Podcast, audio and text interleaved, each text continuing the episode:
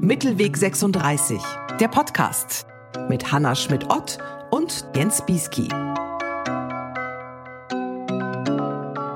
Menschen erzählen einander Geschichten, soweit wie ich weiß, tun sie das überall und sie tun das immer wieder. Welche Geschichten erzählt die Gegenwartsliteratur? Was sagt uns das über unsere Gegenwart, über Gesellschaften der Gegenwart.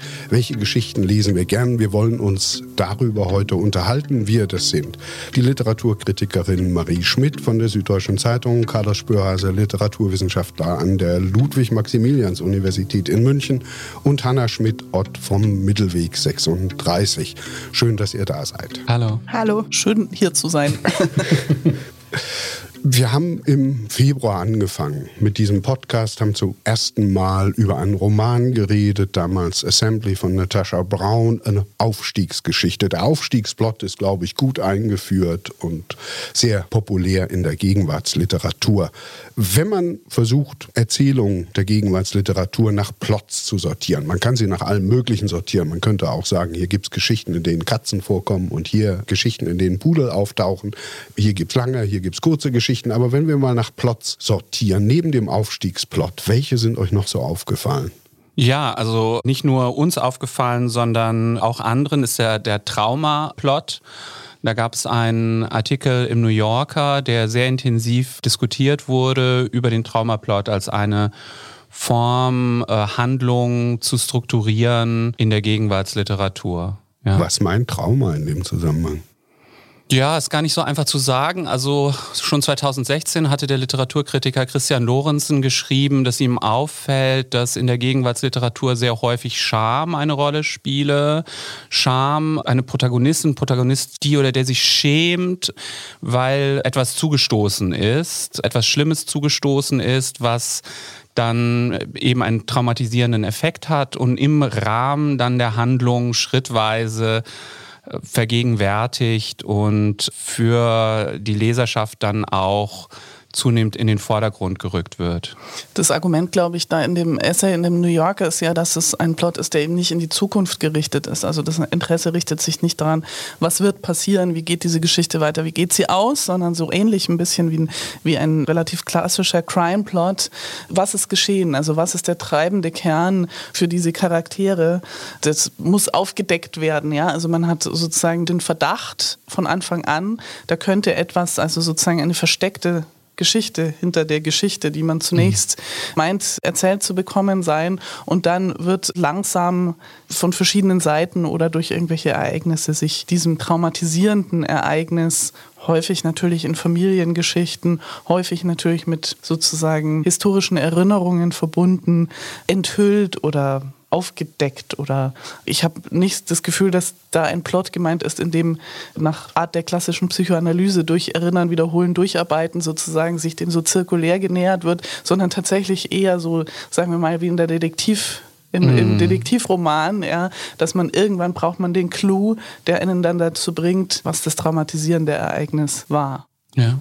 Ja, und ich glaube, die Kritik, die dieser Text dann ganz dezidiert formuliert, ist, dass eben ein, eine Art narrativer Verlust damit einhergeht, dass es dann eben eine psychische Struktur, das Trauma gibt, das dann sozusagen aufgedeckt wird und damit eine bestimmte Geschlossenheit der Geschichte, eine Vereindeutigung stattfindet, die das Leseerlebnis schwächt. Sag mir mal ein Beispiel für einen Traumaplot. Äh Jana, wie heißt sie? Hania Yanagihara ist in dem Essay da im New Yorker der erwähnte klassische das heißt Trauma. Ein bisschen Leben, ne? Ein wenig Leben heißt ein es, glaube ich, auf Leben, Deutsch. Genau, ja. Ehrlich gesagt, die Kolleginnen und Kollegen, Kritiker waren alle so in Tränen aufgelöst über dieses Buch, dass ich nie über mich gebracht habe, es komplett zu lesen. und deswegen weiß ich bis heute nicht, was genau das Trauma war. Ich glaube, es hat. Es sind sehr viele. Äh, Missbrauch ist das Miss harmloseste davon. Missbrauchsereignisse, ne? Ja. Äh, Sigrid Löffler meinte, glaube ich, mit einem Oscar Wilde-Zitat, äh, der sich damals auf eine Dickens-Figur, die kleine Nell, bezog. Also wer über so viel Unglück nicht lachen muss, der ist seltsam gestrickt. So mhm. ungefähr läuft das hinaus. Also die hat sich auch sehr lustig gemacht über diese Art sinnlose, meinte sie, Anhäufung von Elend. Und das ist ja so eine Ideologiekritik an diesem Plot, die mir sehr einleuchtet irgendwie, dass man sagt, da determiniert man eigentlich Figuren, von vornherein, wenn man alles darauf auslegt, dass sie sozusagen, bevor sie überhaupt handeln können in einer Geschichte, ja, in einer Narration, sind sie schon durch ein Ereignis, das sozusagen nur der Autor weiß oder nur die Erzählinstanz irgendeine vorerst weiß, ist diese Figur schon determiniert und jetzt kommt es nur noch darauf an, den Schlüssel zu finden. So. Das leuchtet mir als sozusagen kritischer Rahmen für eine Plotanalyse, leuchtet mir das schon sehr ein. Auch der Anspruch, den die Autorin Paul Segal formuliert, dass man doch davon ausgehen kann, dass Menschen oder Figuren von mehr Dingen bestimmt sind und auch frei sind, sozusagen sich in ihrer Handlung, das ist ja das, was der Anspruch der Kunst sein kann, zu zeigen, dass die Figuren frei sind, sich durch ihre Handlungen und durch ihre auch Selbstnarration von solchen determinierenden mhm. Ereignissen irgendwie frei zu schwimmen oder frei zu erzählen oder frei zu handeln oder so. Ja, das ist ganz interessant. Also das ist, also man könnte dann sagen, vielleicht der Gegenplot wäre so etwas wie die Anomalie von Letellier, wo es darum geht, dass Personen in einem Flugzeug sitzen, das dann zweimal landet, ja, aufgrund eines Ereignisses, das man nicht so richtig erklären kann. Aber da wird im Grunde genommen ein Plot aufgebaut, der ein Plot ist, den man Forking Paths nennen könnte. Also Weggabelung im Grunde. Und es wird dargestellt, wie unterschiedlich die Zukünfte dieser Person sein könnten. Ganz abhängig davon, ob sie in dem ersten Flug sitzen oder dann in dem zweiten Flug, der später landet. Ja? Und das haben wir natürlich auch ganz häufig im Hollywood-Film oder auch in einigen anderen Romanen, dass irgendwie dieses Deterministische aufgebrochen werden soll, indem man sagt, äh, der Plot könnte in ganz unterschiedliche Richtungen laufen und schon kleine Veränderungen oder vielleicht sowas wie Freiheit würde den Protagonisten ermöglichen, möglichen dann doch ganz andere zu werden. Welche anderen Plots gibt es neben dem Traumaplot, der hier offenkundig keine Verteidiger findet? Ich habe mich, wenn ich einen nicht literarischen Plot, sondern einen Plot, der eher aus dem Serienfernsehen bekannt ist, aber ich würde sagen, da handelt es sich ja auch um Narrationen. Ich habe mich in letzter Zeit ziemlich beschäftigt mit etwas, was ich nennen würde, den Plot der Neo-Gemeinschaften, also dieser Art von Filmen. Sie kennen das alles, so eine Serie wie Sex in the City oder Filme, in denen es um Freundeskreise geht und und dann die Handlung eigentlich nicht so sehr darin besteht, dass diese einzelnen Figuren etwas erleben, sondern dass sie sich dann irgendwie immer wieder zusammenkommen und in dem Film, also in der Narration wiederum narrativieren, was sie erlebt haben. Und da entsteht sozusagen ein Modell davon, wie sich Gemeinschaften von, sagen wir mal, drei bis fünf Personen durch das Narrativieren von Lebensereignissen erstens miteinander eine Bindung herstellen, diese Ereignisse sozusagen zum wirklich erlebbaren Gegenstand machen und bestimmte Arten von, so, ich würde sagen, sozialen Risiken eingrenzen, indem sie füreinander diese Erfahrungen, die sie machen, zu Geschichten machen, die dann auch kommentierbar sind, also die sanktionierbar sind von dieser kleineren Gruppe von Leuten. Und was mich daran fasziniert, und das ist, glaube ich, auch ein Vorteil von Beobachten von solchen Plotstrukturen, dass man immer gucken kann, was davon sozusagen passiert in der Narration selber und wie weitet sich das aus auf die Gemeinschaft auch des Publikums, also auch der Rezipienten und der Autoren, ja, die ja sozusagen jetzt mal strukturalistisch gesprochen die ersten Rezipienten einer Geschichte sind. Und dieser Neo-Gemeinschaftsplot, der macht es wirklich sehr unmittelbar, dass man ja an diesem Prozess des Narrativierens um soziale Risiken, ich meine Sex in the City, da geht es immer um Liebesereignisse, mhm. ja, und Eva Illus mäßig gesprochen, ein total anomischer Markt der Emotionen und jetzt muss man sich da irgendwie wieder zurechtfinden. Die Dekodierung dieser Liebesereignisse erledigen dann diese vier Freundinnen für sich. Und als Zuschauerin ist man sofort Teil dieser Neo-Gemeinschaft, weil man diese Praxis ja sozusagen als Zuschauerin sofort in die sofort einbezogen wird. Und da glaube ich entstehen ganz gute so Modelle für Beziehungen oder ja tatsächlich kleine Gesellschaften, Gesellschaften im kleinen Maßstab in einer semi-fiktionalen Form. Und das finde ich irgendwie eine interessante Struktur. Ich finde es interessant, dass du ein Beispiel aus einer Serie gebracht hast. Kann es sein, dass die Romanze in der Gegenwartsliteratur nicht so eine starke Position hat? Es wird häufiger erzählt, dass Leute irgendwohin aufbrechen und sich dann selber finden. Aber so eine Liebesgeschichte, was fällt denn euch da an jüngeren Beispielen ein? Naja, also in gewisser Hinsicht, also ich finde diesen Gedanken mit den Neogemeinschaften sehr interessant. Man könnte natürlich jetzt auch Carrie sehr gut einspannen, also jetzt die Hauptfigur oder eine der Hauptfiguren in Sex and the City, in ein Marriage-Plot. Ne? Also es geht schon darum, auch Mr. Big zu finden. Äh, ja, und zum aber Schluss in der Serie, äh, in der und Serie in der genau, Literatur? genau. Und in der Literatur hat sozusagen dieser Plot natürlich eine lange Geschichte. Ne? Also wenn man zu Jane Austen irgendwie zurückgeht oder so. Also das ist ein Plot, der sehr etabliert ist und ein Plot, der auch sehr klar gegendert ist. ne? Also in der Gegenwartsliteratur würde mir einfallen Allegro Pastel von Leif Rand, was ich sehr gern gelesen habe. Ich würde das Buch aber trotzdem nicht unter Liebesgeschichte oder Liebesplot oder Romanze einsortieren, weil im Grunde passiert doch da eigentlich gar nicht viel. Ja, deswegen ist es ja auch ein hervorragendes Beispiel für ein weiteres Plot-Genre, das mir aufgefallen ist, irgendwie in einigen Büchern, die in den letzten Jahren erschienen sind, dass ich vielleicht fassen würde unter der Nicht-Plot-Struktur.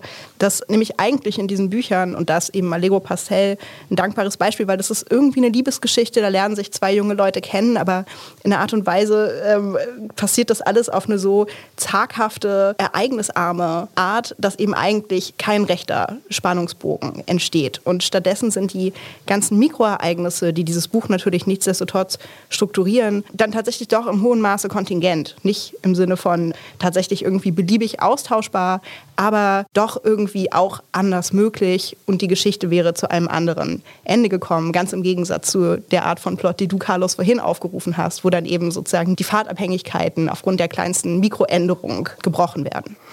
Die Kritiker von Allegro Pastel, ich glaube, es waren überwiegend männliche Kritiker übrigens, interessanterweise, haben auch sehr viel Aufwand betrieben, um zu zeigen, mit wie viel Mühe diese Mikroereignisse in dem Buch wiederum narrativ sanktioniert werden. Also es gibt so eine ganz klare Semantik von, das ist jetzt doch relativ gut, fühlt sich relativ gut an. Also es gibt so eine, wie du sagst, Semantik der zaghaften und dann doch irgendwie Affirmation der laufenden Ereignisse. Und das macht so eine ganz eigenartige, ja, auch irgendwie so dämmerige Stimmung, die, glaube ich, ziemlich charakteristisch ist für die Ästhetik von Live Rand, wo ich sagen würde, dass es wirklich eine, eine Ästhetik ist. Also nicht so sehr ein sozusagen ein Makronarrativ, sondern eine aus dieser Nicht-Plothaftigkeit entstehende Ästhetik. Also ist es überhaupt sinnvoll, Gegenwartsliteratur nach Plots zu sortieren? Oder müsste man nicht was anderes zum Kriterium machen? Also ich finde eben, wenn es sich in diesen Plots zeigen lässt, wie die sozusagen eine bindende Funktion haben, ja, über die Geschichte. Also ich glaube, der Sinn davon, nicht von Dramaturgie zu sprechen oder so, wäre für mich, dass man eine bindende Funktion zwischen eben den Figuren, den Urhebern, sagen wir mal so, also der Erzählerfigur und der Autorfigur und den Rezipienten verschiedener Ebenen, eine bindende Funktion dieser Plots irgendwie feststellen kann durch die Plotstruktur. Und da ist ja schon beim Traumaplot besteht das Gemeinsame drin, wir besuchen alle zusammen nach der Ursache und nach dem Gegenstand dann unserer Empathie und unseres Mitleides oder eben des Neogemeinschaften bilden und, und soziale Risiken puffern des Neogemeinschafts, des Freundschaftsplots. Bei dem Nicht-Plot, glaube ich, käme es ein bisschen drauf an, wo da die bindende Funktion ist. Aber vielleicht muss Carlos sagen, was vielleicht die sinnvollere analytische Struktur wäre als diese Plot-Begrifflichkeit. Ich weiß gar nicht. Also in der Literaturwissenschaft gibt es da auch gar nicht so viele Angebote. Also man könnte sagen, also einerseits schaut man auf den Plot als so eine Art von Ordnung der Handlung.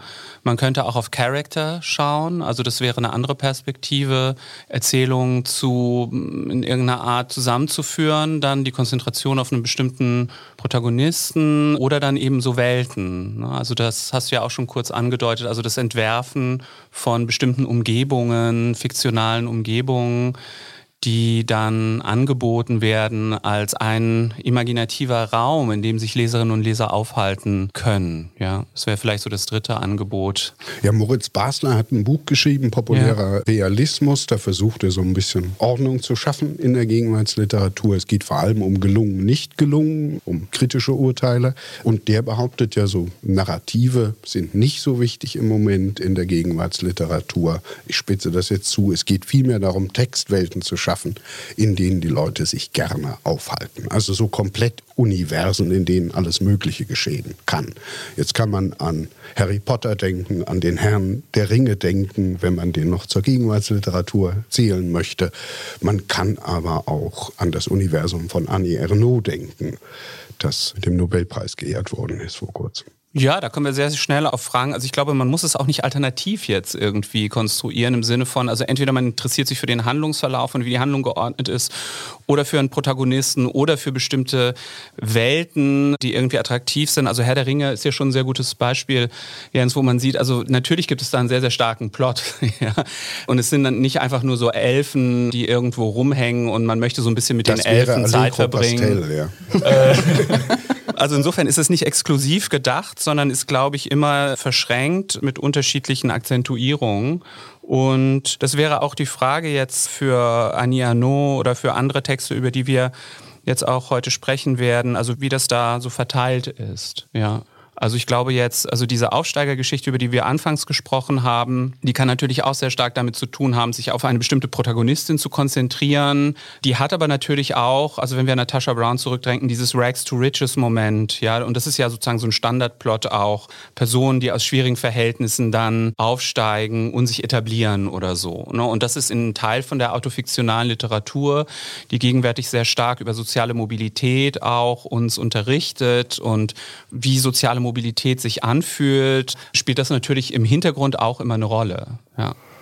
Also die These von Moritz Basler ist ja so ein bisschen eine übergreifende, was erklären soll über einen Realismus, wie er in der Literatur heute, in der Gegenwartsliteratur zu beobachten ist. Und das Argument ist in etwa, dass durch eine starke Wiedererkennbarkeit die Vermittlungsebene, also die sprachliche Ebene und sowas wie die dramaturgische Ebene unsichtbar gemacht wird. Dadurch, dass es eben, sagen wir mal, auf der Ebene so schematischer Plots wie Rex to Riches ist oder auf der Ebene einfach auch äh, stereotyper Figuren oder stereotyper Formulierungen oder so einen so starken Wiedererkennungseffekt gibt, dass man sich sofort sozusagen wie reinlegt. Ja. Tatsächlich ist es auch, also das ist so eine Standardformulierung, die ich immer rausstreiche aus Kritiken, wenn ich redigiere, ist das Eintauchen in die Handlung, mhm. ja, also so wie sich fallen lassen in das Wasser und dann so mitschwimmen mit dem Strom der Handlung, weil ich es irgendwie ein ganz komisch schräges und abgenutztes Bild finde,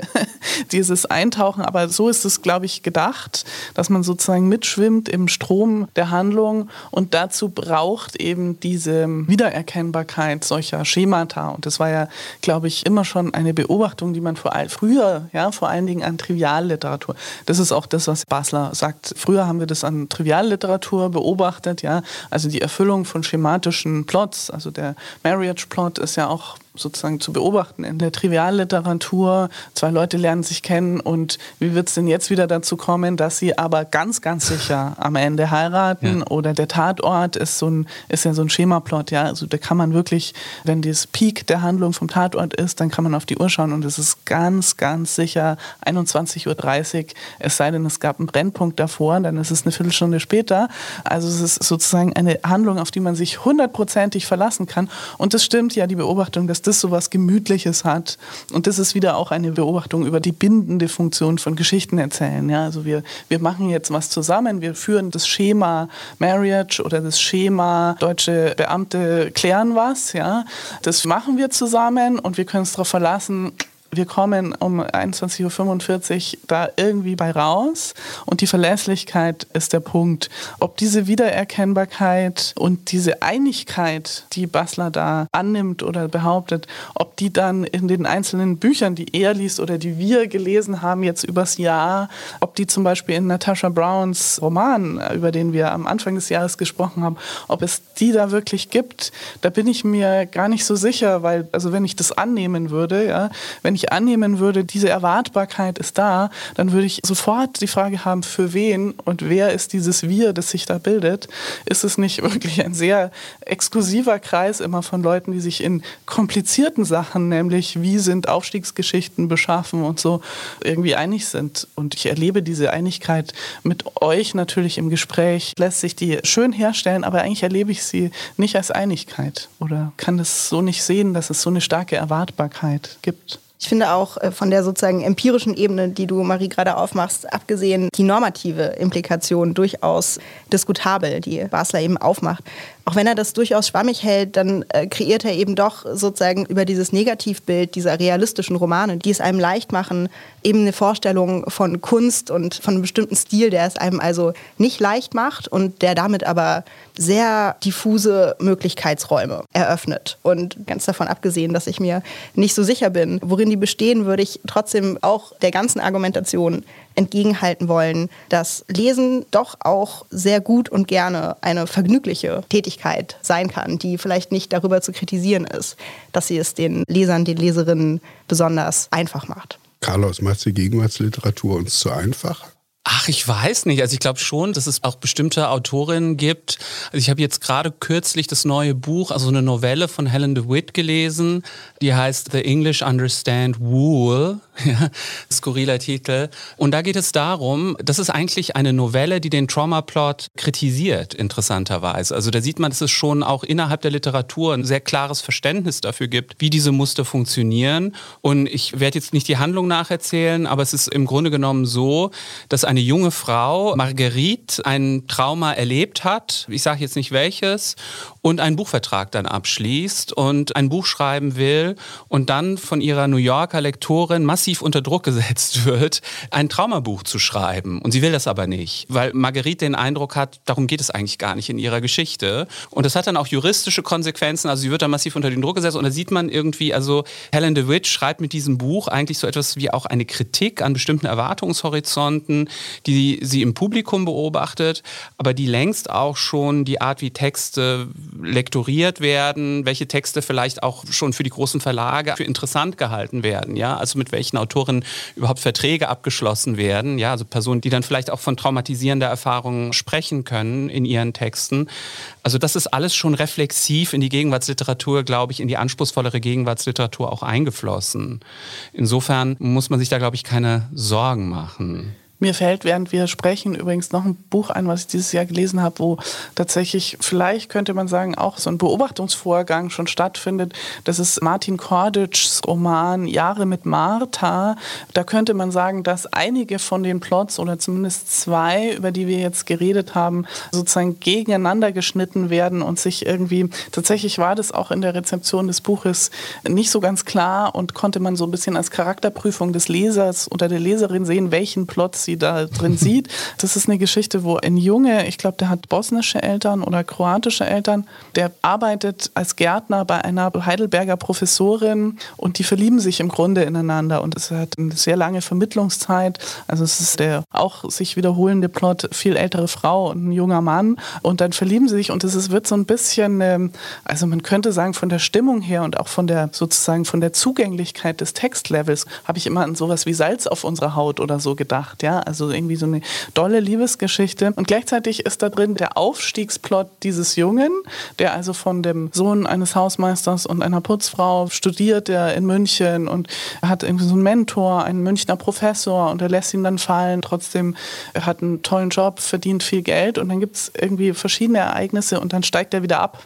Also dann wird diese Aufstiegsgeschichte gespiegelt in einer Wiederabstiegsgeschichte und gleichzeitig quergeschnitten mit dieser Liebesgeschichte, mit dieser Frau, sodass man am Ende, wenn man böse ist, könnte man sagen, das ist eine, also könnte man metaphorisch lesen, das ist die Liebesgeschichte eines jungen Migranten zweiter Generation mit der alten Tante Deutschland, die, naja, also wie sie ausgeht, erzähle ich euch jetzt nicht, aber ist nicht dazu angelegt, jetzt mal glücklich zu enden, leider. Und da entsteht durch die sozusagen Interferenz von Plots, an die man Erwartungen haben kann, berechtigterweise, entsteht irgendwie ein interessantes ästhetisches Gebilde, würde ich mhm. sagen, in diesem Buch von Martin Korditsch. Ja, ich glaube, das ist auch noch ein wichtiger Punkt für Plots. Also, dass Plots ja nicht nur das Schema sind, sondern ein Schema, mit dem man auch spielen kann. Das heißt also, man kann bestimmte Erwartungshorizonte entwerfen und dann eben auch mit diesen Erwartungen der Leserschaft arbeiten. Ja, also ästhetisch, sprachlich, imaginativ arbeiten und auch gegen diese Erwartungen dann schreiben. Ne, also, daraus können sich dann auch sehr interessante ästhetische Effekte ergeben. Jetzt schaffe ich es irgendwie nicht, euch auf einen Trend festzulegen. Das will ich aber gerne, dass wir rausgehen am Ende des Jahres und sagen, das haben wir im letzten Podcast gelernt, in der letzten Episode, das ist der Trend. Und ich biete einfach mal einen an und das ist der Trend zur Autofiktion. Völlig unüberraschend, aber ich finde ihn ungeheuer stark. Mein Beispiel aus diesem Jahr wäre Lea Üpi frei. Sie unterrichtet in London, stammt aus Albanien, erzählt vom Aufwachsen in Albanien, vom Ende der Diktatur, von den enttäuschten Hoffnungen auf Wohlstand, die dann in eine Enttäuschung an der Freiheit umschlagen. Ich interessiere mich für Albanien, weil ich davon fast nichts weiß.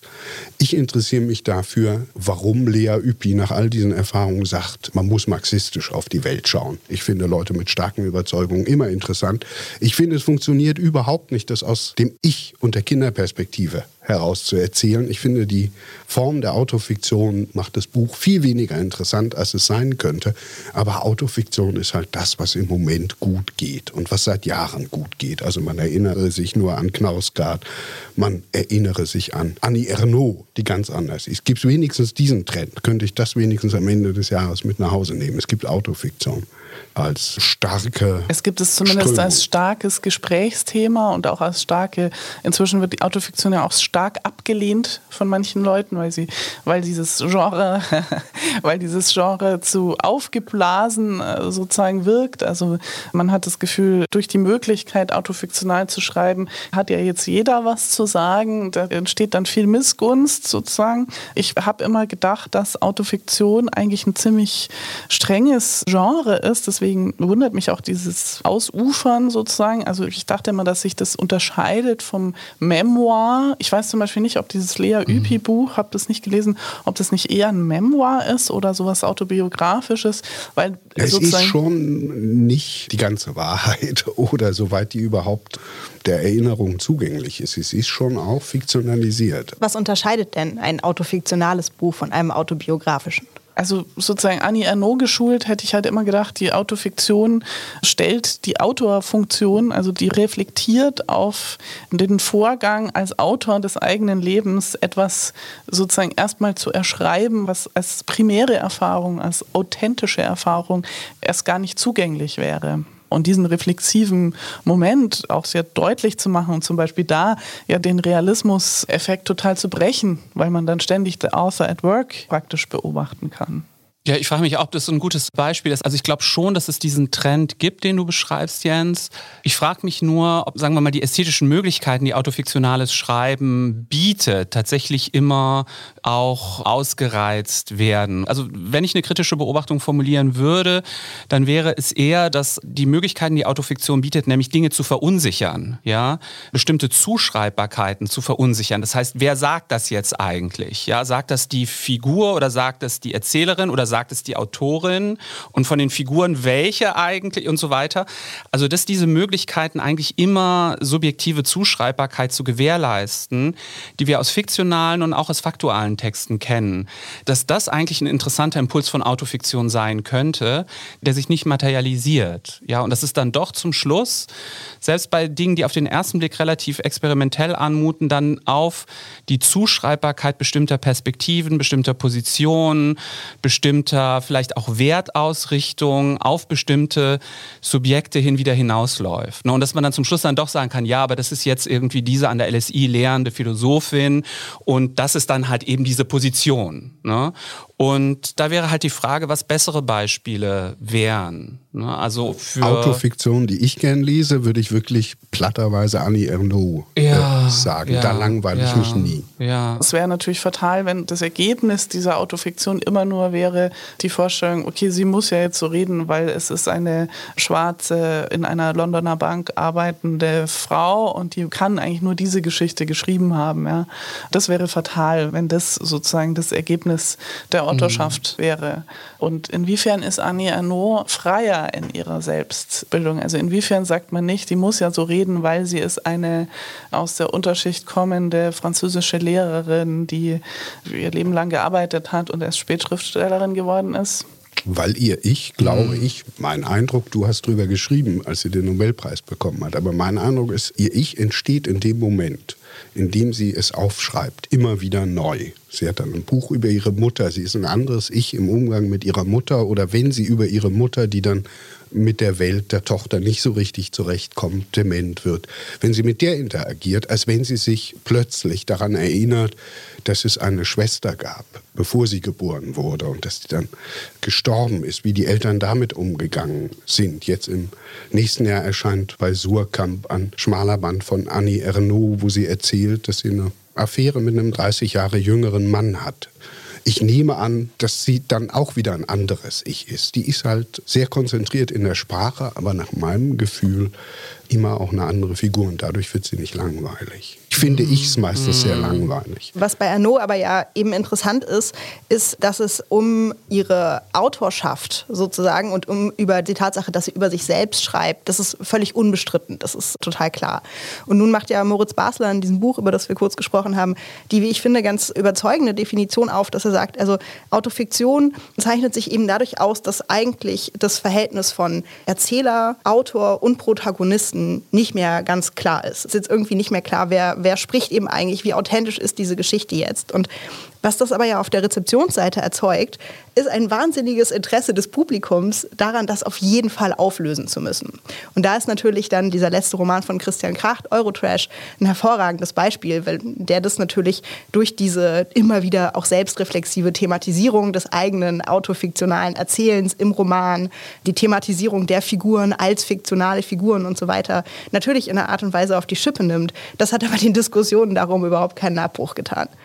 Das ist eine interessante mhm. Beobachtung, die sozusagen das, was wir jetzt als ästhetisch wünschenswert erachten, nämlich dass diese Identifikation nicht passiert, ist tatsächlich etwas, was in der Rezeption praktisch nicht zu vermeiden ist. Also was anscheinend ein dringendes Bedürfnis von Leuten ist, diese Identifikation, die Kunst auflösen kann, wenn man Glück hat, sofort wiederherzustellen, sofort wieder zu sichern, sozusagen den direkten Durchmarsch von der Figur zum vor einem sitzenden und mit dem Wasserglas im Literaturhaus lesenden Autor oder Autorin. Ja, würde ich auch so sehen. Also es ist, glaube ich, ein großes Potenzial der Prosa dann auch, diese Identifikationen aufzulösen. Und bestimmten Texten gelingt es tatsächlich auch. Und ich glaube auch Texten, die sich vielleicht an der Grenze zwischen faktualen und fiktionalen Texten bewegen. Ne? Also ich weiß nicht, ob ihr den damals gelesen habt von Coetzee, dem auch Literaturnobelpreisträger, diesen Elizabeth Costello, wo im Grunde genommen Coetzee seine Reflexionen über die Frage, wie Menschen sich zu Tieren verhalten, über eine Dame vorgerückten Alters, ja, also die einen Vortrag präsentieren soll und dann auch präsentiert und deren Beziehung zu ihrer Familie und so weiter dann einmal so durcherzählt, ja. Und es geschieht aber auf eine Weise, so dass man in gewisser Hinsicht sowas wie expositorische Prosa hat, ja. Also man hat sowas wie einen Vortrag auf eine gewisse Weise, ja, also einen, einen nicht fiktionalen Text. Aber das wird dann wiederum fiktionalisiert, aber das steht natürlich auch wiederum in einer bestimmten Beziehung zu Coetzee als einer bestimmten Person mit Position und so weiter. Also es wird im Grunde genommen gegen, wie du gesagt hast, Marie, also gegen diese, gegen diesen Zuschreibungsinstinkt fast, ja, zu sagen, aber wer ist das denn jetzt? Ist das jetzt die Protagonistin, die das sagt? Oder ist es, ist es die Position des Erzählers oder ist es Coetzee? Und irgendwie hat man zum Schluss den Eindruck, nee, es lässt sich eigentlich nicht festlegen und ist deshalb dann aber so etwas wie eine übergreifende Reflexionsbewegung, an der wir in irgendeiner Art teilhaben können. Ja, so dass man eigentlich dann sowas sagen muss wie, es gibt wie, wie so eine Art von denkende Prosa, ja. Und das sind, glaube ich, so Potenziale von Literatur, an die man nicht herankommt, wenn man immer aus dieser Perspektive sozusagen der Zuschreibung irgendwie denkt. Aber die, glaube ich, dann immer noch in sehr vielen autofiktionalen Texten präsent bleibt und vor allen Dingen dann auch in der Lektüre gleichsam eingefordert wird, ja dann nehme ich mit, dass man von Literatur, wenn man sie mit Gewinn lesen will, nicht so sehr Zuordnung, Zuschreibung, Festlegung, einen klaren Trend erwarten sollte, sondern mal gucken, was möglich ist. Und ich habe euch alle so verstanden, dass ihr eher auf der Suche nach dem Möglichen als nach dem, was man anprangern, kritisieren und verwerfen kann, seid. Ich will aber wenigstens eins mit nach Hause nehmen am Ende dieser Episode. Was lest ihr über die Feiertage? Was, wenn ihr die Zeit habt? Und das wünsche ich allen sehr und das hoffe ich, werdet ihr aufschlagen und von vorne bis hinten möglichst durchlesen. Marie? Also vielen Dank, das ist natürlich ein frommer Wunsch für die Redakteurin einer Tageszeitung, denn ihr alle werdet in den Weihnachtsfeiertagen gemütlich zu Hause sitzen und euch wünschen, dass eure Tageszeitung prächtig gefüllt bei euch ankommt und das macht dann ich.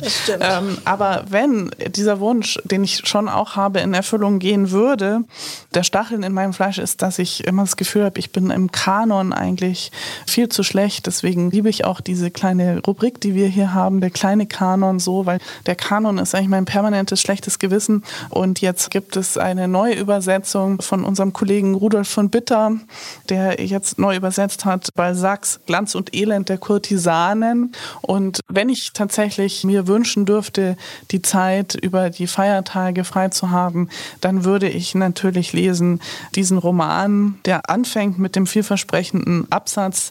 Ich darf das kurz vorlesen in den Worten von Rudolf von Bitter.